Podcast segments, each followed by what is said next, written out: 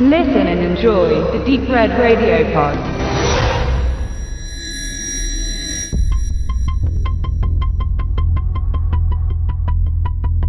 Gut bevorratet drängelt sich Tom mit seinem Jeep durch die Schluchten und Ebenen der Mojave-Wüste, die nicht allzu weit von seinem Lebensumfeld in Los Angeles entfernt ist. Was genau er hier draußen macht, ist nicht ersichtlich. Aus Spaß oder verfolgt er ein spezielles Ziel? Solche Fragen darf man sich oft im weiteren Verlauf stellen, denn genauso wenig wie wir wissen, warum er in die Wüste fährt, genauso wenig ist direkt ersichtlich, was ihn später mit dem Filmgeschäft verbindet. Es lässt sich erahnen, dass er möglicherweise Drehbuchautor ist und in der Abgeschiedenheit nach Inspiration sucht. Als er einen Unfall baut und ohne seinen Wagen weiter muss, begegnet ihm an seinem Nachtlager am Feuer ein verwahrlost anmutender Mann. Er stellt sein Gewehr ab und gibt sich friedlich, bittet um eine Tasse Kaffee. Das folgende Gespräch schwankt zwischen Philosophie, Weltanschauung und Irritation, denn Tom versucht sein Gegenüber einzuschätzen und gerade als er ihn als harmlosen, netten Spinner abtut, gibt der Wanderer sein wahres Gesicht zu erkennen. Er ist ein Serienmörder, der kurz zuvor noch mit diesem Umstand im Dialog kokettierte. Tom nimmt ihm das Gewehr ab und flüchtet. Am Tage versteckt er sich vor seinem Verfolger und als er glaubt, dass dieser seinen Unterschlupf entdeckt hat, schießt er. Nur ist es ein Parkranger, der ihm zum Opfer fällt. Tom kann sich danach in die Zivilisation zurückretten, aber der Einsiedler, der den versehentlichen Mord beobachtet hat, hängt sich an ihn heran und wird zu seinem unerbittlichen Stalker. Unter Gewalt beschafft sich der Peiniger Zugang zu einer Wohnung, verändert sein Äußeres und beginnt in das privilegierte Leben von Tom einzudringen.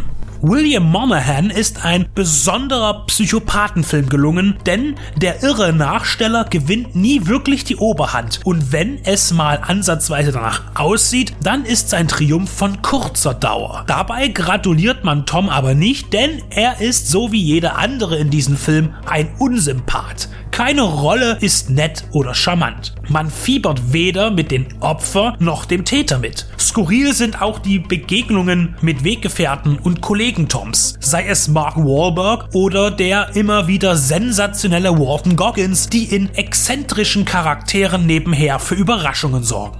Das Duell gegeneinander spielen Garrett Hedlund als Tom und Oscar Isaacs als Jack, dem Mörder.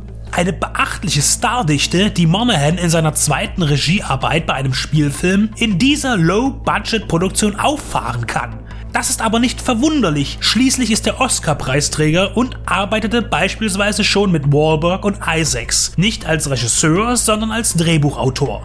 Er schrieb Der Mann, der niemals lebte und Königreich der Himmel von Ridley Scott, Martin Scorsese's Departed unter Feinden, für den er auch den Academy Award bekam, Auftrag Rache mit Mel Gibson oder jüngste Gambler. Warum die Aufzählung? Um die Bandbreite zu zeigen und in wie vielen verschiedenen Genres er wirklich gute Skripte verfasst hat, denn keiner der Filme ist schlecht, sondern jeder auf seine eigene Weise, beeinflusst von Regie und Darstellern, wirklich sehenswert.